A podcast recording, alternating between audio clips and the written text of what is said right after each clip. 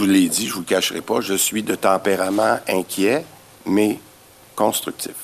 Ce qui nous inquiétait dans les dernières semaines, c'était le nombre d'éclosions. J'avais comparé ça au petit feu de bousquet. J'ai dit, plus il va y avoir de ces feux de bousquet-là, plus ça devient difficile pour ces gens-là de, de contrôler les... Moi, je suis encore plus inquiet de cette partie-là. Donc, du nombre d'éclosions et de la taille. Alors bonjour tout le monde, Fred Savard avec vous. On est encore en préparation pour la saison 3. Non, ce n'est pas le premier épisode officiel de la saison 3, mais euh, avec God, on a eu la bonne idée de vous euh, offrir en rappel euh, la chronique qu'il avait fait l'an dernier sur les super spreaders. Parce que là, on vient d'entendre le ministre de la Santé, ministre de la Santé, Christian Dubé, qui semble mélanger les bosquets et les buissons. Alors, ça, ça, donne ce qu'on vient d'entendre. Euh, les fameux feux de Bousquet. D'ailleurs, euh, j'en profite pour saluer euh, Martin Bousquet, ami de Saint-Hyacinthe. J'espère qu'il n'est pas en feu. Mais oui, voilà. Donc, avec God, on s'était dit, bon, on a hâte de commencer. Bon, vous le savez, le premier épisode de la saison 3 sera début octobre. On est toujours en campagne de financement. Allez sur le fredsavard.com. Il n'y a pas de détails sur le site web parce qu'on est en train de faire une petite refonte du site web. Mais euh, cette année, pour la saison 3, on vous suggère de donner un don de 60 Vous pouvez le faire en don unique ou en don mensuel de 5 Vous pouvez donner plus également. Je vous dirais que beaucoup de gens le font parce que les dons euh, rentrent régulièrement chaque jour. On a dépassé le 20% de l'objectif. Je suis extrêmement euh, content de ça. Et ben, si vous donnez 60 vous aurez accès à du matériel supplémentaire qu'on va enregistrer, entre autres une autre balado complète complètement différente qui va être essentiellement culturelle, mais il y aura aussi peut-être, euh, ben, il y aura pas aussi peut-être, il y aura des vidéos, entre autres, euh, avec les collaborateurs, euh, des suppléments de contenu. Donc, c'est comme ça qu'on fonctionne cette année. C'est ce qu'on a envie de vous offrir. Là, en attendant que la saison commence, on s'est dit, avec la, COVID qui revient en force, visiblement, avec une deuxième vague, on trouvait pertinent de ramener la chronique de Godefroy euh, l'année dernière où il nous parlait du concept des super spreaders, ceux qui, euh, sont responsables souvent des éclosions. Euh, on a compris le phénomène beaucoup mieux l'an dernier, puis visiblement, c'est encore ce qui se passe. Là, il y a un code de couleur qui a été annoncé aujourd'hui par le gouvernement de région en région.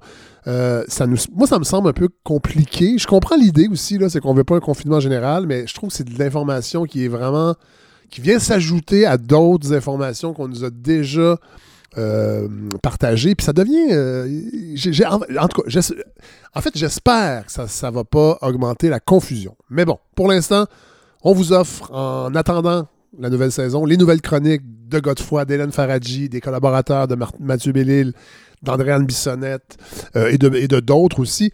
On vous offre en rappel cet épisode sur les super spreaders que God nous offrait à la saison 2.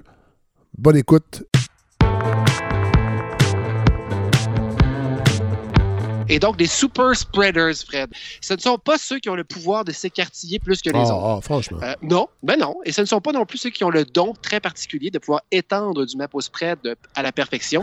C'est plutôt des gens qui sont infectés et qui, peu importe quelle maladie ils ont, qui ont la qui ont la capacité, malgré eux, de pouvoir transmettre la maladie à des dizaines, des fois des centaines de personnes. Et c'est un oh. phénomène qu'on a, qu'on a répertorié avec le SRAS, avec d'autres maladies aussi. Et ça, moi, j'ai trouvé ça passionnant dès que j'ai lu là-dessus. Et euh, donc, certains petits exemples qui ont, qui ont été euh, répertoriés et dont on a entendu parler beaucoup. 61 choristes réunis pour une pratique euh, ça, c'était avant la COVID, ou en fait pendant le début. Et un seul porteur malade s'est pointé là avec un début de rhume. Deux heures et demie de belles chansons plus tard, Fred, 53 personnes, 53 personnes de cette chorale-là qui étaient malades de la COVID à cause d'un seul propagateur. En fait, une euh, chorale, ça dit une chorale en moins, est-ce que c'est un mal? Est-ce que c'est un vrai problème? Effectivement. et en plus, la plupart du temps, Fred, ce sont des bénévoles. Donc, euh, Des gens qui n'aiment pas l'argent non plus? Qui sont comme vous. Ça m'étonne que ça vous touche pas plus. par contre, ça, un dortoir de travailleurs étrangers à Singapour impliqué dans la contamination de 800 personnes. Euh, donc, c'est, la même, c'est le même phénomène. C'est très, très peu de gens porteurs qui en infectent une grande catégorie d'autres. Il y a plein d'autres exemples, les bateaux de croisière. Oui. Euh, et évidemment, euh, on a entendu, parler, si je ne me trompe pas, la pire éclosion en Amérique du Nord, c'est une usine de traitement de la viande au Canada. Oui. C'était l'usine de Cargill dans l'ouest. En Alberta, et donc, en Alberta, c'est ça. et juste à Montréal, les centres de soins de longue durée, c'est la même chose. Ce sont des éclosions euh, pour lesquelles c'est très peu de cas qui ont engendré finalement une multitude de cas. Et on se rend compte plus on avance, plus ces cas de super propagation font partie du casse-tête de cette grande pandémie. Et euh, c'est vrai pour des maladies comme le SRAS-CoV-2, mais aussi pour le SRAS et le MERS, donc la maladie, euh, la maladie, l'autre coronavirus Oui. transmis par les chameaux. Oui. Donc, on en a eu beaucoup moins ici. Mais si on arrivait à mieux prédire ce, ce type d'événement-là, de propagation massive, à pouvoir prédire quand est-ce qu'ils vont arriver, dans quel endroit, euh, on serait en Suède, si on avait su ça d'avance, au Québec aussi, on, on serait peut-être meilleur pour contrôler les éclosions, surtout dans un contexte de déconfinement comme celui qu'on vit en ce moment. Mais comment on fait pour détecter un super spreader? Ben, on ne le détecte pas, mais on pourrait, entre, on pourrait prévoir que certains endroits euh, sont plus propices à ça. Le problème, le problème, c'est que quand on confine et qu'on s'intéresse à une maladie comme on le fait très intensément en ce moment, ben là, il n'y a plus de super spreaders parce que les gens sont tous dans leur maison. Et c'est en- c'est pendant le déconfinement que là, oups, on va revoir des situations, mais surtout avant. Et le problème des super spreaders aussi, des super propagateurs, c'est que quand on découvre, par exemple, que euh, dans, un, dans une chorale, c'est les gens sont très, très à risque, ben là, Ouais. peut-être qu'on pourrait ostraciser les gens Oui. qui font de la chorale, Fred. Mais ça, on peut le faire a- en tout eu- temps, pas seulement en temps de Oui, pandémie. on pourrait. On pourrait, mais il y, a des, il y a des moments, par exemple, si on se rendait compte que, je sais pas, dans un club échangiste, euh, euh, Il y a beaucoup de super spreaders. beaucoup de sous... Effectivement, La porte était Euh, grande ouverte. Je suis désolé. grande ouverte, elle aussi. Mais bref, donc, euh, ce qui est, ce qui est intéressant, c'est que cette revue-là m'a été. Cet article vient de la revue Science Oui. et elle m'a été envoyée par un de mes nouveaux contacts dans la santé Ah. publique qui m'a dit Hey, eh, lis ça, Godefroy, je pense que ça va t'intéresser. Oui. Et euh, ça m'a passionné, en fait, comme ça arrive une fois de temps en temps, avec des détails euh, dont les gens, généralement, se calissent, Oui. comme on dit. Oui. Euh, et donc, on, on a dit depuis le début, Fred, en moyenne, que le malade, un malade de la COVID transmettait le virus à combien de personnes? Vous en rappelez-vous? Euh, C'était pas t- cinq personnes?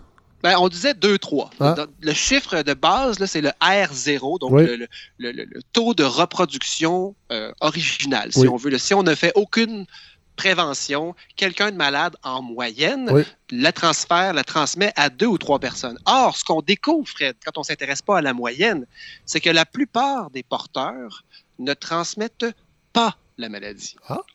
Comment ça? Oh! Ben, comment ça? Euh, et c'est ce qu'affirme Jamie Lloyd Smith de l'Université de Californie à Los Angeles. Et lui a étudié pardon, la propagation de nombreux pathogènes, dont le SRAS et le MERS.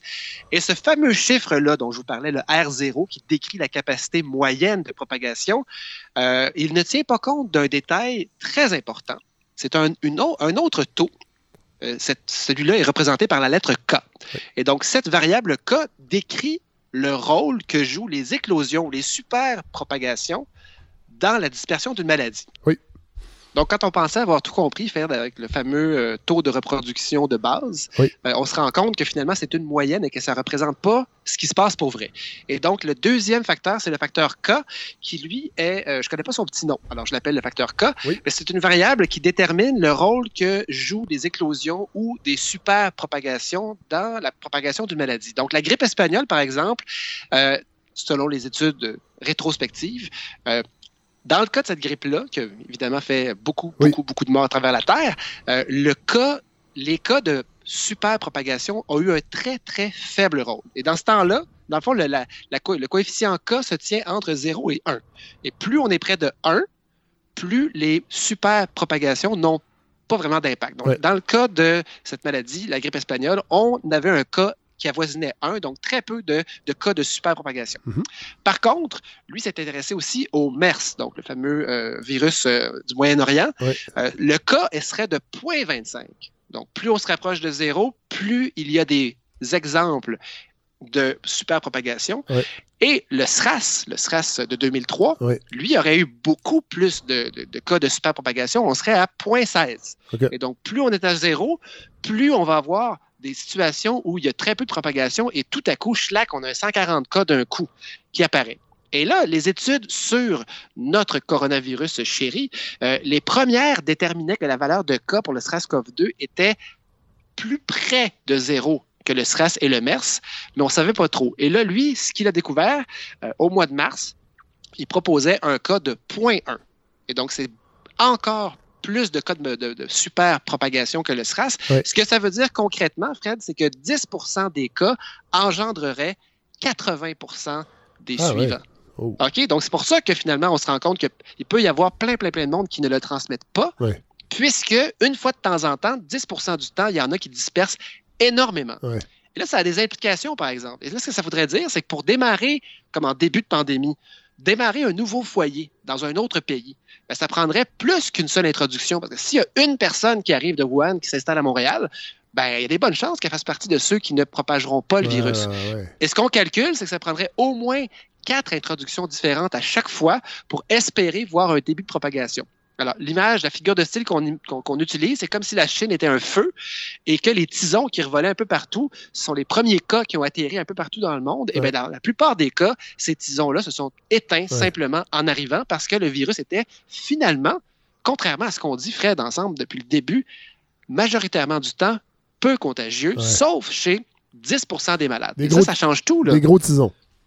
Des gros, gros tisons, tout écartillé. Et donc, la maladie, Fred, se transmet par les gouttelettes, si on le dit depuis le début, mais Ouais. aussi, ça devient plus précis, parfois, seulement parfois, par les aérosols. Donc, ces Ouais. fameuses petites gouttes, beaucoup plus petites, qui restent dans une pièce longtemps, en, en espèce de suspension dans les airs. Et donc, on s'est rendu compte, Fred, que dans les cas où les dispersions, les dispersions aérosols avaient été vraiment impliquées, c'était également des cas de superpropagation. Et là, ce qu'on se rend compte, c'est qu'il y a peut-être un lien entre les deux. Et donc, on arrive à une conclusion très importante qui est c'est beaucoup plus dangereux quand il y a beaucoup de monde à l'intérieur. Point final. Parce que on se rend compte, quand, on est à l'intérieur, il y a 19 fois plus de chances d'attraper le virus s'il est en circulation chez une personne infectée à l'intérieur. 19 fois, Fred, c'est beaucoup de chances de plus. Oui, j'avoue. Hein, On peut, on peut bien faire très, très, très attention, porter le masque en faisant du vélo sur les pistes cyclables de Montréal. Mais si on a un gros souper avec 10-12 personnes où on fait semi-attention, euh, c'est peut-être là que ça va se passer. Et donc, plus souvent qu'autrement, Fred, une personne malade n'en infecte pas une autre. Grosse surprise. Et si une personne malade est un super propagateur, ben, on ne le saura pas d'avance.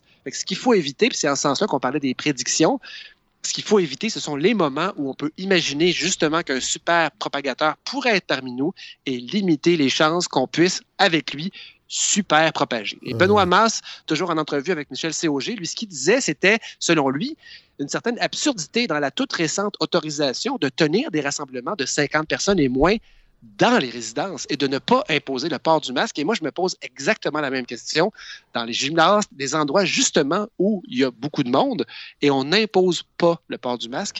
Ce qu'on se dit, c'est il y a beaucoup, il y a de moins en moins de cas, Fred, dans la société. Là, on le voit, là, il y a- Oui. il y en a de moins en moins, mais il en reste.